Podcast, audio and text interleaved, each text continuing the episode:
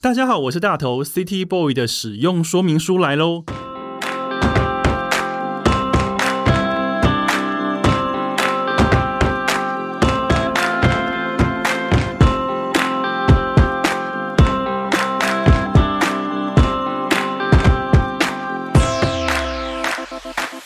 我是大头，欢迎收听 City Boy 的使用说明书。这是一个从 City Boy 角度出发的生活风格节目。每一集我都会邀请一组来宾，和我从各种主题里面找到增进生活情调的方法。所以，不管你是 City Boy 或是 City Girl，都欢迎你一起来加入。今天节目的主题呢，叫做生活练习。不晓得你是不是和我一样，忙碌起来呢，都是一种没日没夜的状态。常常一疲倦呢，就会忘记要兼顾生活品质。当疲累在身心都没有办法被疗愈的状况下，久了之后呢，就会有一种哦，身体很累，心也很累的无限循环。可是，到底生活该怎么做才美好？有时候，只要一点点的小小的技巧，就可以在忙碌的空档里面去感受生活的美妙。今天。我邀请的这一位来宾呢，他是一个摄影师，同时他也拍过 IKEA 的新店店，拍过了 Starbucks，然后拍过了 Sony，拍过全联，还有台湾高铁。同时呢，他也是 Sony 的一个 RX 一百 M 七相机的代言人。但对我来说，说他是摄影师，不如说他是一位生活大师。让我们来欢迎叮咚。大家好，我是叮咚，耶耶，叮咚 来了，耶！邀请叮咚来节目，好开心哦！谢谢大头。叮咚很少上节目，对不对？很少哎，很少。不过我有上过两个广播节目。对，那我们今天这个算是第三个，而且是你的 podcast 的处男秀，没错，首发，好开心。今天邀到叮咚，我刚刚说，呃，因为叮咚平常大家都会说他是一个摄影师，是。我都会说他是一个叮咚大师，是一个摄影师。但是今天邀叮咚来，我不想要叮咚只是一个摄影师，我想要叮咚更全面。更宇宙好，生活大师，生活大师叮咚怎么说呢？因为我觉得我认识叮咚一段时间了，然后我们还有一起算是一起去工作，一起旅行过，对啊，对啊。然后我们也很常一起聊天。我觉得叮咚是一个生活大师，以生活大师来分析叮咚，我觉得是一个更正确的使用说明书。为什么呢？因为今天呢，在这个访问里面，我想要从生活这件事情切入。我切了一个小小的标题，叫做“男子生活练习课”。我会用三种方式来跟叮咚聊生活。第一个是男子生活，我想要跟叮咚聊工作；第二个是恋爱生活，我想要跟叮咚聊休闲，因为叮咚很浪漫；再来就是爸爸生活，因为叮咚呢最近刚。家里刚生了一个小女儿，很可爱，叫做小石。爸爸生活是叮咚的新的身份，我想要请叮咚聊聊家庭，没问题。三个角度这样切入，可以吗？叮咚大师，我觉得太强了，真的，这比我。看到仿钢的那一刹刹那，就觉得发抖。哇，这个也太厉害了吧，大头！我们迎接你来，当然是要好好的来跟你聊聊。首先，我们先来聊一下男子生活。好，你是一个摄影师，你的摄影兴趣是怎么来的？因为你现在摄影作品非常非常的繁多，也是大家最熟悉你的一个身份。对，其实我是从生就是跟前妻架旗子，我们一起出去玩的时候开始拍生，就旅行上的记录。那那时候那个年代在流行 Lomo 相机，而且我记得你是从一台柯达相机开始你的摄影兴趣，对不对？那个那个相机开始，好像就触发我，好像可以去做这件事。对啊，所以我的那那是从两千年开始嘛，所以到二零一零是十年的时间啊。这十年就是我就是随手拍，啊，就拍旅行上跟生活上的事情，所以那是我触发点，对。所以，一台在旅途当中买的一台即可拍，对，触发你对摄影这一件事情的兴趣。对，你说是两千年，现在已经二零二零年，对啊。所以，其实你前十年是在拍旅行，随手拍，对，随自己开心拍。但是你的后半段，后半段这十年，你变成一个职业的摄影师了，对不对？对，我从二零一一开始，二零一一开始有在接摄影的案子。那也是因为二零一，我有在我的作品，就前十年的作品，有去投国外的比赛嘛，还有得奖。然后得奖之后，就开始有人找我拍摄影的案子。所以我从二零一开始接案子，开始到今年二零二零，对，所以这样也是后半，就是等于一个一个时间点啦。那个时间点蛮重要的，就是我开始转换身份。我原本是在也是一个上班族，对啊，转换身份之后就开始接接摄影的案子为主。从上班族转换到现在，有点像是 freelancer 那样子的感觉，你会觉得落差非常的大吗？一开始很不习惯，然后你的不习惯是在于说，哦，以前上班是会被规范朝九晚五，对，但是 freelancer 变成说，你非得自己去找案子不可，因为你没有去找案子，你下个月就不会有薪水进来，对不对？对，所以我我一直觉得自由是最难的。对，听到这句话，今天你看第一句话在呃节目开始五分钟的时候就出来了，自由是最难的。对啊，自由看起来很爽，可是自由是最难的。所以呃那时候我其实以前在上班族是当业务嘛，所以我有给自己一个业绩表。你的业绩表是说我这个月非得到多少钱金额进来才算达标这样子吗？对，我会用年度。切季再切个月，是不是很可怕？就是有人摄摄影师是这样规划，所以我那时候会用这样子去凑我每一季的业绩。有可能我这个月拉不到，我下个月就要去补业绩，所以这这这就蛮有趣的。我我的逻辑是这样的。那你自己其实，比方说你自己 freelancer 现在也超过十年，大概十年左右。刚刚你有提到，对。可是我在看你各种工作侧拍照的时候，就是别人拍你，因为常常你发完工作照的时候，有很多人会 take 你，对，不管是在 IG 上或者在你的 Facebook 上，都有人 take 你，但是你永远都可以保持着笑容满开，好像一朵开在山里的向日葵，你永远都是笑容满开的样子。到底你的工作，其实你的气氛跟那个情绪，都是一个在一个很开心的状态下，是真的吗？诶。在那个时候是真的，这应该是说大头有跟我工作过，对不对？对，我跟你工作过，我也很好奇，那时候我拍你的时候，你内心是紧张还是轻松？其实，呃，叮咚刚刚讲的这个工作，是我们去年秋天的时候，我们一起去的啊。呃，我先讲那个削冰比赛是第一次合作，第一次我被叮咚拍的时候，其实很紧张，因为那一次是男子休日委员会一起接受 shopping 比赛的访问。对啊，然后那一次他们就说，我们这次找了叮咚来拍你们的照片。你知道，我一听到叮咚来拍的时候，我整个就是 超紧张，因为叮咚是我们就是一直很崇拜的人，然后我们互相知道彼此，但是一直没有碰过面。对对对对对。然后想说，天啊，第一次跟叮咚碰面就要被叮咚拍，真的是快吓爆。可是你你我很好奇，那时候内心是我还记得紧张的嘛，对不对？很紧张啊，因为我们因为我们毕竟不是艺人或是常被拍照的人，所以呃，你要面对镜头的时候就会很紧张。而且我们之前遇到的摄影师常常就，比方说如果要拍团体照，他就会说：“那你们三个假装聊天啊。”你知道假装聊天有够难，有够难。然后你当你意识到镜头在旁边的时候，你就会。笑容就僵了，或者是说你的眼神就飘忽了。对对对对。但是我记得那一次跟叮咚合作的过程中，是叮咚其实会一直讲笑话，跟一直不断的逗我们笑，然后给我们信心。那大家知道叮咚给我们信心的方式是什么吗？他就一直说：“天啊，你们这样好可爱，可爱，超可爱！来，再来一个，好可爱哦。”对啊，所以其实，嗯，我很想知道你给我。跟我工作的时候的感觉，那因为那个感觉，其实我在你刚这回到我们原本的问题，就是我我想要让现场很气氛很轻松，然后相机 camera 的前面镜头是被拍着，后面是拍的人，然后我怎么把我的情绪传达给你，让你很轻松？我可能要用一点五倍的开心，你才能收得到，可能有时候是两倍。所以我在现场都会是非常的开心，那那就是要促使这个气氛是圆融的，或或者是开心的，所以这也是算我整个摄影的技巧里面的一种。所以你问我当时在真的开心吗？我会觉得是当在那个现场是真的很开心，因为我是把我自己投在那里面嘛，对，所以。我应该会这样回答，可是，在前后都很焦虑，应该是拍照前也会很焦虑，然后在筹备中间也会很焦虑，应该是这样说。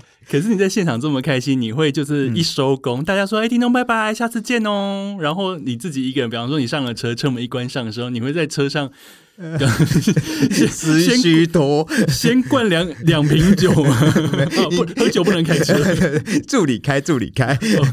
对，应该我我。哎、我工作完还真的有一个仪式，我们会去喝冰冰凉凉的饮料。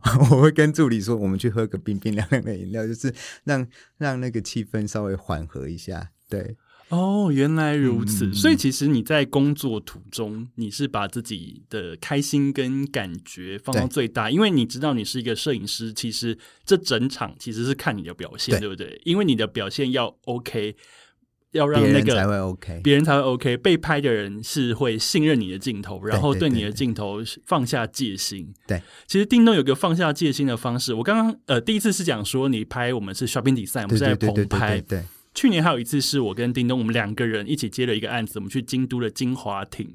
对那一次是一起去，就我们两个一起去取材。然后呃，我跟叮咚在一个黄昏的操场上面，很美。真的很美，可以去看我的 IG 或叮咚 IG。然后那一次是叮咚突然，我们原本只是去看那个操场长什么样子，把日本同事都甩在后面。对，就我跟叮咚两个人去，然后叮咚就突然叫我跑，他说你要不要跑一下，我来拍你。对那那个时候其实我是毫无戒心，然后说啊要跑就来跑。结果我们两个人两个男子就在夕阳下玩的那种你追我跑的游戏。这样可能在那个听听众们听听到声音，可能没办法想象。可是那个也那个时候很棒，对那个时候是一个没有疫情，对天气还很好，然后万里无云的一个黄昏，然后在京都对啊，是一个很大的草地。那所谓的你追我跑，就是叮咚说你一直跑，我们就一直跑，然后你三不五时回来看一下我的镜头，嗯，然后我就我们大概在那边大概玩了半小时吧，然后我就拥有我人生的第一本京都写真集。对我我反而印象比较深刻，是我我们去有一个呃翻倒的足球足球那个啊框。足球门对，嗯。然后那也是我第一个快门，我按你的时候，我觉得我按下去，然后我请你拉一下，对，对我觉得那拉完下来才拍到我要的样子，对，所以我我我对那一刻很很很很印象很深刻，所以我现在讲座都会讲那一刻，真的 吗真的真的，每一个讲座都会讲那一刻很重要，对。谢谢，就是叮咚听讲座的人，我我我每一场我都有，就是精神与你们同对在对，。没错没错，对那次非常的开心，所以其实我就是见证到叮咚在工作里面充满热情跟很欢乐的样子。所以我觉得，呃，身为一个男子，在男子生活，不管男子也好，女子也好，其实，在工作里面，我觉得你能投入跟你能享受那一刻，你带来的表现，第一是会很好。第二是你可以感染他人，让大家一起都很好，而且那个好可能是超乎想象的好。对啊，我我觉得这个是很必要，而且是一个专业，它变成是一种服务里面的一个专业感。对我喜欢这种感，所以反过来我也会去要求别人，如果他他来采，就是我们有工作伙伴的话，我也会要求我的工作伙伴是这样子的状态。因为毕竟有一些场合，比方说很肃杀，那个就是大家没有办法工作啊，对啊，对啊，就太过严厉之类的。对对对对对对对，所以其实我一直从一开始接案子到目到现在，我都会蛮要求现场的状态是这样的。啊，天哪！今天就学到一招，就是要火力全开的让火力全开，对然后回家再酗酒。开玩笑的，叮咚没有这样做。对那最近其实除了摄影以外，嗯像今年叮咚嗯不仅做摄影，他还开始了一些影像教学课，而且那个影像教学课真的是堪称蔡依林的演唱会那样，一场接一场开，开几场满几场，然后还有人用预约包场制的把整堂都包走。对你的这个影像动态在叮咚的 IG 上面，其实可以看到非常电影感的画面，不管是在拍生活的场景，或是做菜的样子，其实都有传达出让那种让人家非常向往的生活感。嗯，很多人上叮咚的课，其实也都是想要。也有得到这样子的技能，嗯嗯嗯其实我也有去上这堂课。那是什么样子的机缘之下，让你开始了这个影像教学呢？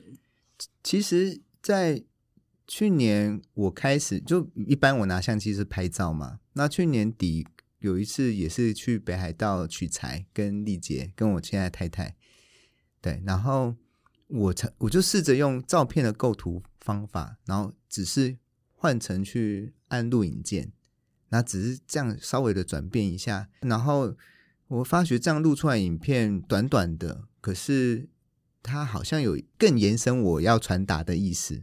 就除了照片以外，照片不会动嘛，那有一段小小的短短片会觉得更有临场感。然后可能也是因为 I G 的线动的加成，就是那个效果是被乘上去的，所以我在北海道发的那那一段那几段 I G 就是私讯，我我坦白讲私讯很多，就是就会问说怎么拍的，用什么 A P P，用手机哪一支，用什么滤镜，大概是这样，所以我才把这些呃概念，其实很简单的概念，把它组合组合成一堂课，那那课。也有一些我这十年工作里面的一些摄影的技巧，像如何看光啊，如何把场景配色啊，然后如何去找角度啊，这些把它集合成这些诀窍，用很简单的方法教给大家。所以其实我的目标有一点想要把摄影娱乐化，就是。嗯，他不用这么高深，他反而是在生活里面。所以大头来上的时候是切糖糖渍柠檬嘛？哦，糖渍柠檬那堂课好好玩。对，然后就是糖渍柠檬加摄影，然后每个人就是可以学到技巧啊，然后又又可以糖渍柠檬回去。所以那你这样介绍完，感觉就是等一下我就是报名链接要放在下面。可是我最近没有开啊。对，前一阵子那个 Grace 有帮我分享哇。也是盗粉，然后一直私讯，一直问我说：“啊，最近因为小朋友的关系，还没有对啊，还没有习惯。”当时去上叮咚这堂影像课的时候，刚刚讲到糖制柠檬，其实就是叮咚先教我们先看影片，去理解那些光跟构图。对。然后教了一些拍摄技巧，或是 App 的修图技巧之类，然后我们就开始做糖制柠檬。对，其实是从切柠檬，然后到用糖制，然后每个角度怎么拍怎么拍，然后你就是有机会可以像叮咚一样。所以我觉得从平面摄影到动态的摄影，我觉得叮咚做一个很好的诠释，把那些生活的光影全部用动态的方式收录进来。对我，我觉得比较开心的是，就是。呃，有些人现场拍不是很好，可是他把所有技巧全部学回去，然后都会实践在生活里面，然后他们就就会大量的 home video 出现，都是很真的像私处的那个 Grace 一样，他也就开始大量拍这样的影片，那我就觉得很感动。然后也有学生就发私讯说。他在上课拍不好，可是他回去有用这样方法拍，然后他燃起他对摄影的更有兴趣，那我就很满足。只要一堂课里面有两三个在这样执行，我就觉得哎，这堂课有意思，这样子。我觉得呃，摄影本来就是应该要存在生活之中，因为它并不是一个很高大上的东西，而且现在大家其实拍照、拍影片都非常方便。因为比方说，刚刚叮咚说啊，会拍影片是因为想说，那我就用拍照的方式，只是把它改成录影模式。跟你讲，那是因为叮咚才有办法这样做。我们平常人拍就是哦，普通的拍照，按了影片之后还是普通的影片。对，好了，上课就会教大家一些诀窍。对，好有趣。可是话题来到这边，刚刚你有讲到说你会拍影片，其实是上次跟就是丽姐，就是现在太太一起去北海道的时候，你拍了一连串，真的是美到爆，仿佛偶像剧、岩井俊二那种感觉的之类的。对，现在讲到我们来讲到那个恋爱生活好了。好啊，丁东是一个很浪漫的人，对不对？嗯，慢慢变成浪漫的人。对，就是从开始当摄影师之后，为什么？那以前不浪漫吗？以前比较实际，就是从家庭家庭的背景开始，就是你会有实际的方法去考量。可是。你刚刚有听到我有在设定目标跟业绩的时候，你有没有发现我其实内心也很实际？要不然怎么生活？对我跟你说，很多人也以为我都不用上班。对我是一个上班族，但是我会花很多时间去做我喜欢的事。对嘛？因为我也是实际派，因为我会知道，就是说，当我想要支撑生活的美妙的时候，其实那都是你要用钱去赚来的。对。你喜欢好看的衣服，你要赚钱买；然后你喜欢吃好吃的东西，那也是要赚钱买。嗯，然后比方说我们家有养猫，你想要买玩具给猫，那也是得赚钱买。这样子，你想要出国，当然也是赚钱买。所以我其实还蛮不隐晦，是觉得说，哦，我很喜欢赚钱这件事情，因为我觉得那其实是一个现实。那你应该要认清现实，但是你在现实里面去增添一点浪漫，可以让你的浪漫变得更浪漫。这样做对吗？没错，对啊，所以。其实我我我一直也觉得我我表面看起来很浪漫，那我有确实有浪漫的因子，可是我是 under 在一个呃生活要很稳定的状态下，对一个我预算内的浪漫。对预算内对预算内的浪漫，可是我在浪漫的时候当下不会考虑预算啊，往往是报预算，这后面在追业绩啊，对，后面在追业绩，对。现在笑到放不下。对，业绩要赶快列列高列高。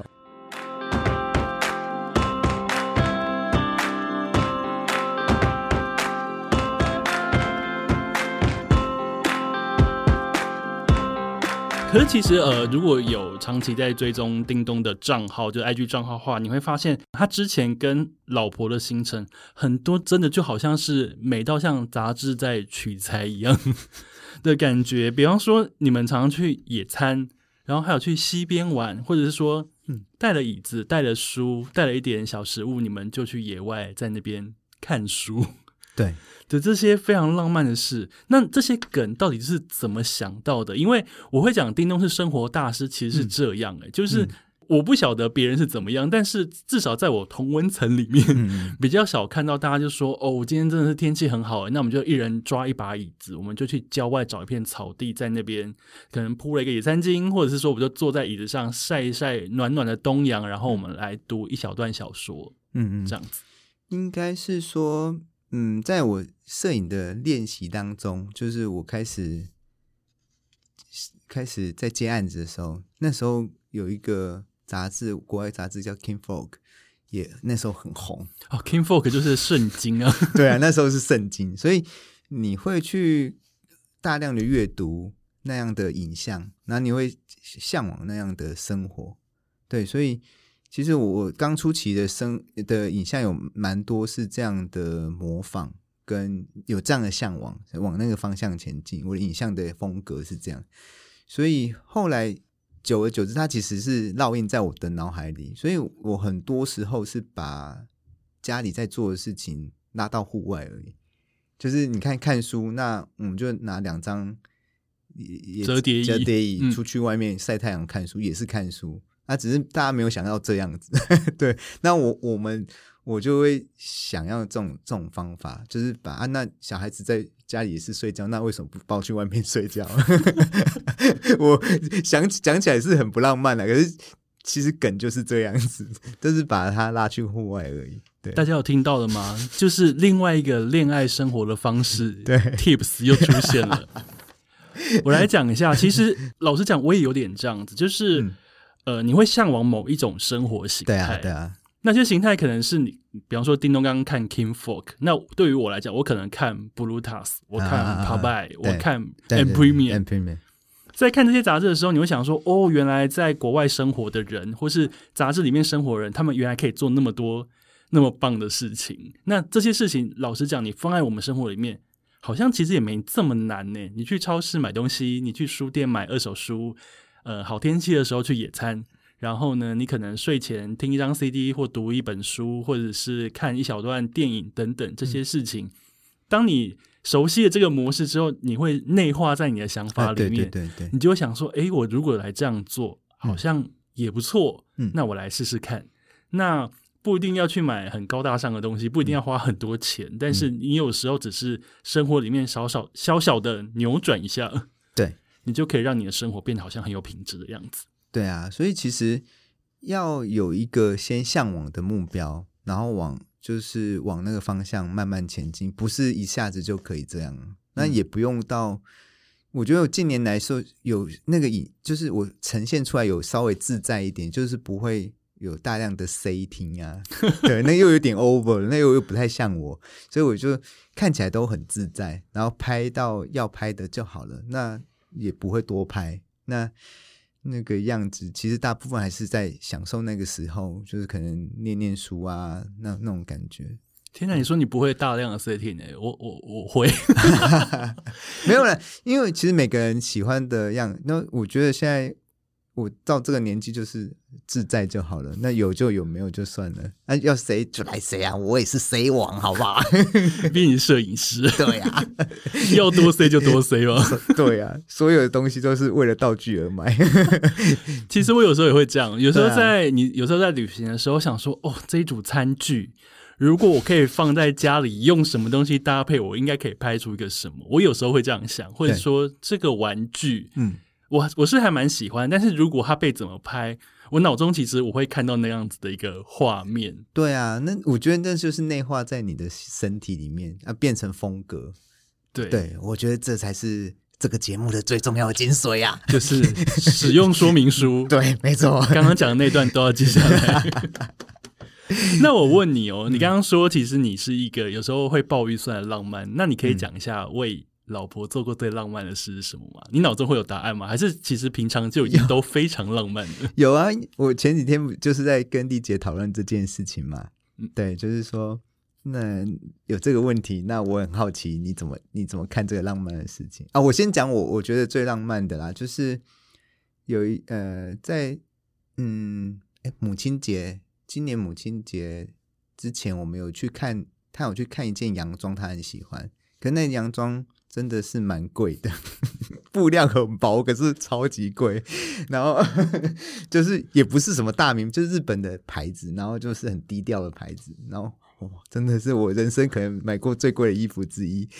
然后 他去试穿完，他就舍不得买，然后我就去把它买起来，然后等他等他去洗澡出要我们出门前，他会洗稍微化妆洗澡出来就看到那件衣服，对，然后他就一直掉眼泪这样子，因为那时候她已经怀孕了嘛，然后也是第一个宝宝啊，也是第一个妈妈节，我就觉得对，很有纪念意义，是啊，然后也是有点像是你很疼疼他，或是感谢他吗？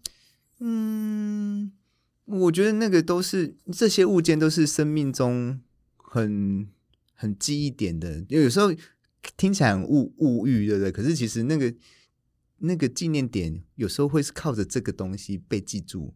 而且它可能是一件永恒的洋装哎、如果以后以后我来节目来访问他，他可能会讲到这件洋装。对啊，会啊，那如果没有讲到怎么办？我会先跟他讲一下。对啊，我我我会觉得他这个有时候这是必须的，嗯，对，所以在这个时候就会爆预算。哦，鲍预算的梗原来是来自这。没对，那你刚刚说你们两个是讨论过，你觉得你的浪漫是这里，那他觉得你的浪漫呢？哦，这个蛮有趣的。我觉得他感觉我的浪漫是去吃饭，我会先把他载到餐厅门口，让他下车，然后再去停车，停完车我再会走过来，然后我们要离开，我会先去牵车，然后去去载。对啊，就是我我有点像在照顾，就是其实就是照顾他的方法，就是很生活细节，他讲出来都是这种很小的细节。其实我觉得这与其说是浪漫，不如说是一种体贴，嗯，在细节上的体贴。因为我觉得在对于喜欢的人的时候，那种生活上的体贴，其实有时候不管是恋人啊，有时候对朋友或家人一样，嗯嗯嗯有时候那种很令人感动的都是细节。对啊，那这个就是细节，啊，然后他都记到这种细节，这种细节很值得记吧？有时候就是别人不经意的一个动作或一个行为，或者真的是送你一个很小的东西，但是因为刚好你想要，或是你找他找很久，我觉得那就是一种会记很久的事情耶。对，可是我我我我自己是不会记得啦，就是我我会觉得这蛮平时的，就是应该就是要这样，对，就是基本原则是这样。好，这边又来到一个新的那个 tips，就是该体贴的时候要体贴。然后把体贴当成是一个待人接物的基本原则。嗯，我觉得这还蛮好的。蛮好的，谢谢你帮我加注解。对，不会，不客气。刚刚讲到恋爱生活，其实还有一个我要岔题讲一下厨艺生活。大家知道叮咚有一道自己的招牌菜，还冠名叫做叮咚鸡，没错，而且我还没吃过。叮咚鸡怎么来的啊、讲的好害羞哦。对啊，叮咚鸡其实他是看着 YouTube 一起做的啦，然后听起来，因为宣传照的时候也也是请丽姐帮我照啊，那个宣传照有点好笑，然后叮咚机也那个名字也有点好笑，然后也画了一个 logo 也有点好笑，对，那时候蛮完整在做这件事情的，然后可是它背后的故事蛮有点悲伤，就是我我的前妻过世的时候。然后有人就问我想要学什么，想想要下一步要做什么，然后我就想要学学料理，对，然后为什么会想要学料理？因为他后半癌症后半段我在家里照顾他啊，我会觉得我可以煮饭给他吃，煮到他适合的饭、适合的料理给他吃。可是想归想，可是实际上做不到，所以。呃，他真的离开之后，我第一件事想要练习的就是煮饭。然后我可能可以每天都煮，然后不是太太难的东西，可是就是我每天都可以照顾好自己的胃，这样子。对，所以叮咚机算是一个起点啊。对，所以那时候我几乎没有工作嘛，然后就看 YouTube，那其实就是罗勒番茄烤鸡，应该就正确名字是这样子，被我冠名而已。对啊，然后。为了这件事，还有做 T 恤什么的，就是蛮蛮有趣的一些小小的实验。然后他也因为开启开启了我开始喜欢，我觉得自己可以开始做做菜的一个契机。其实我还蛮喜欢叮咚机这个概念，因为刚刚叮咚说他只是有一个故事，有一个起源，但是他开始做的时候，他还做了 T 恤。我记得你还出摊过，对不对？对对对对，他有去摆过摊。对。然后还有 logo，因为呃，老实说，其实生活的细节就是这样。因为我本身就是一个热爱想气化的人，我想做什么我就做。没错，我想欣赏大头的地方就是这里。我想募资，我就呃，我想出书，我就想说，那我就来出一本独立出版的小书。它可能是去清迈旅行，叫做把清迈放口袋。嗯。然后我很喜欢做便当，那我就来出一本便当书，叫做开动了男子便当委员会。嗯。这也是都是源自于自己的喜欢。因为他并不是说我今天出了一个书，我就是要狠狠的卖他一个十万本，因为也不可能嘛。但是我觉得独立出版这件事情就是生活里面的小实验，对。我喜欢，然后刚好有这些人也喜欢，那谢谢你们的支持，我做出来了，我把它写出来，我很开心，而且我没赔到钱，嗯嗯嗯，然后我就觉得说啊，好，那我有动力在做第二件事，在做第三件事情。对，大家大家可能都没有注意到，说其实，在做这样子就是这样 project，自己为自己做 project 的时候，其实是很难的。大家都觉得，大家觉得很简单，就就是募资嘛，做一本书哎。可是其实你自己要去做，就自由是最难的。可回到最一开始，真的很难。然后要执行的这么透彻，我也觉得很难，因为我知道很难，所以才会觉得大头做这些事，像今天这个 podcast 都都觉得。太太太太厉害了，就是他不是表面上看到的这么这么，就是完成一件小作品。可是我觉得那个后面是一个很庞大的企划力，对，大家会忽忽略企划，所以我觉得台湾最容易忽略就是企划了。嗯，的确是还蛮难。谢谢叮咚的夸奖，等下通告费都给你。谢谢叮咚看出后面的那个内行看门道嘛，对不对？真的，真的。好，叮咚鸡，希望有机会我可以吃到，我还没吃过呢。好，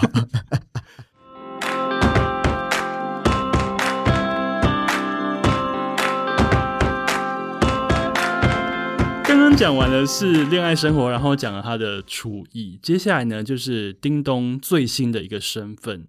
现在你是一个李爸爸了，真的。接下来讲爸爸生活，我们来聊一下家庭的部分。嗯。有了女儿之后，跟你平常的日常，你觉得最大的差别是什么？嗯，就是时间，就是原本预定的时间会比。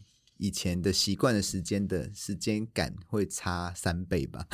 以前就觉得两个人出门就出门，那现在要出门要三三三倍的时间以后才出门。各种准备跟可能在临出门之前，对对对，遇到什么样子的状况？比方说出门之前突然需要换尿布，对这一类的，对都还不习惯，就是因为就是不习惯，所以他才在还在练习的阶段，所以他就会变成跟原本时间差蛮。蛮多的，所以我们的范围也会变，这种摄取到的范围，就踏出去家门的机会也变少。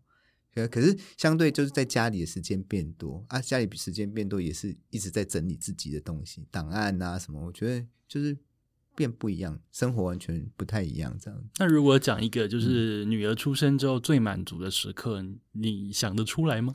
想得出来啊！我现在每天早上。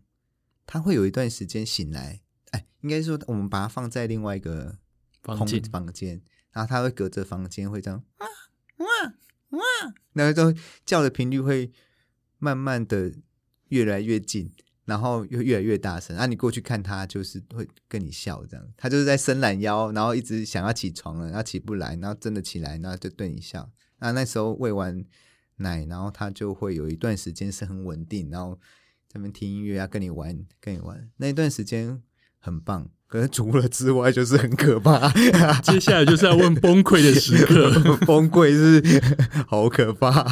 我记得叮咚女儿刚出生的时候，她有在 IG 好像发一个动态吧，她就是全好像刚洗完澡，还是刚换完尿布之类，就还是换尿布途中，全身被拉满了，炸死。那是术语叫炸死，就是炸了大便炸他全身都是。对啊，对啊，就是那是在换。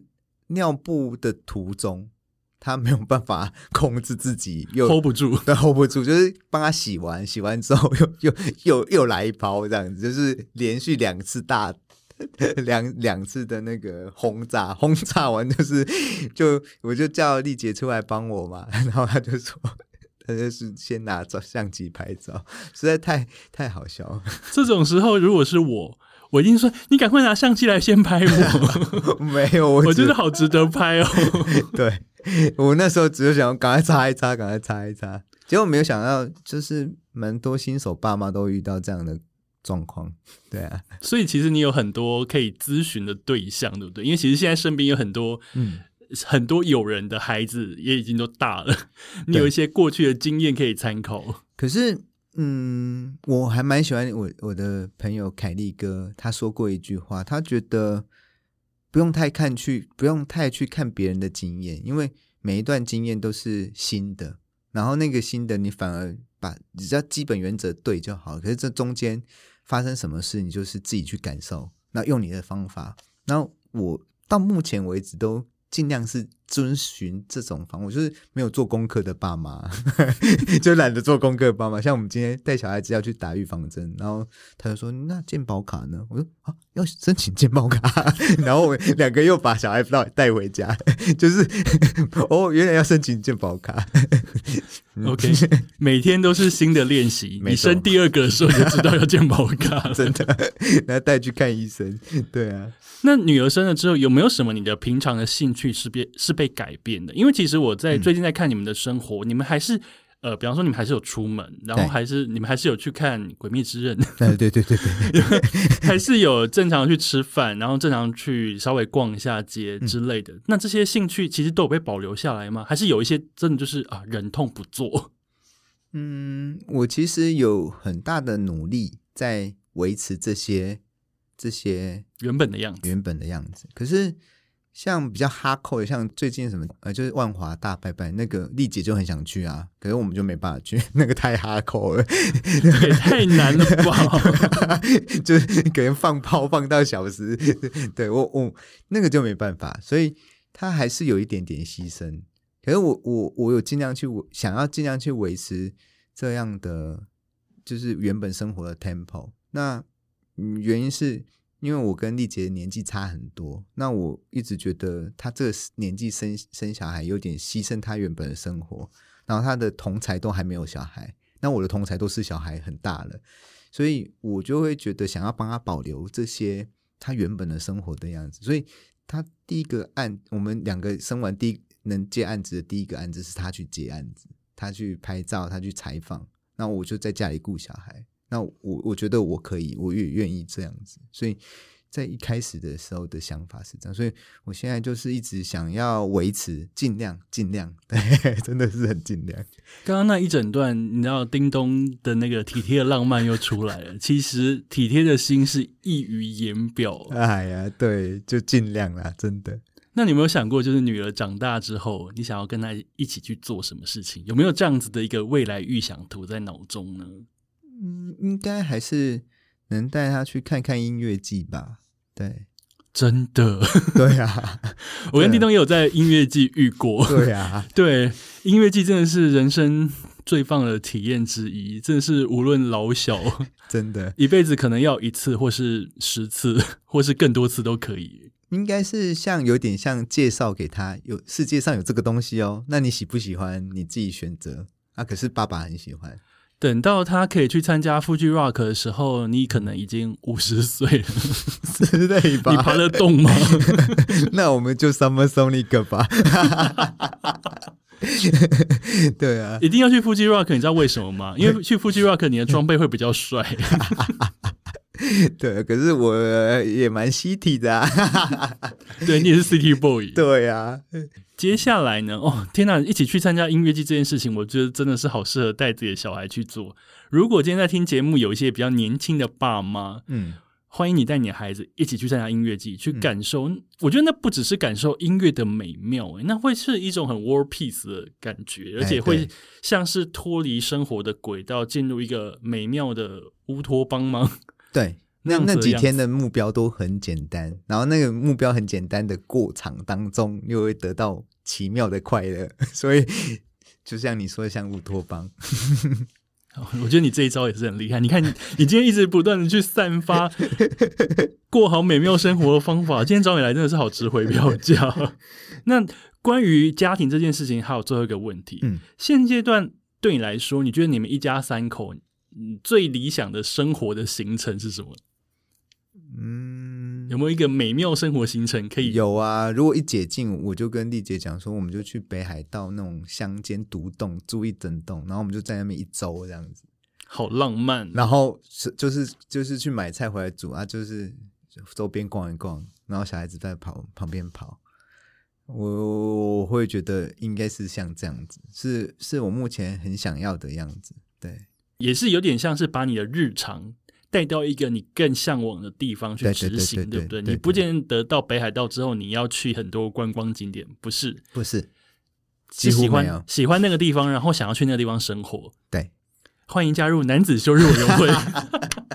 对，所以我们的体内都有留留着这样的协议。没错。呃，其实每个人聊到疫情结束之后要做什么，其实每个人都有一头拉骨的清单要进行。我还记得我下一个来宾，就未来要来来宾，听完我第一集之后，他就说：“哎，等我来上节目的时候，你一定要问我，就是疫情之前最后一次去哪里，以及疫情结束之后想要去哪里，你一定要问我。”我说：“好，我每个来宾我都问。”对啊，就就是他，他其实就是把想要把小孩子回到。很原始的样子啦，那只是北海道，好像是我去过之后觉得那那里的状态很棒，很很很对，很原始，然后对喜欢那样子。我也非常喜欢北海道，我希望叮咚的梦早日可以实现，因为等叮咚梦实现的时候，其实大家的梦也都实现了。没错。好，我们第一个单元呢，关于叮咚男子生活练习课呢，我们到这边我们稍微休息一下。下个单元回来呢，我们有第二个单元——叮咚图书馆。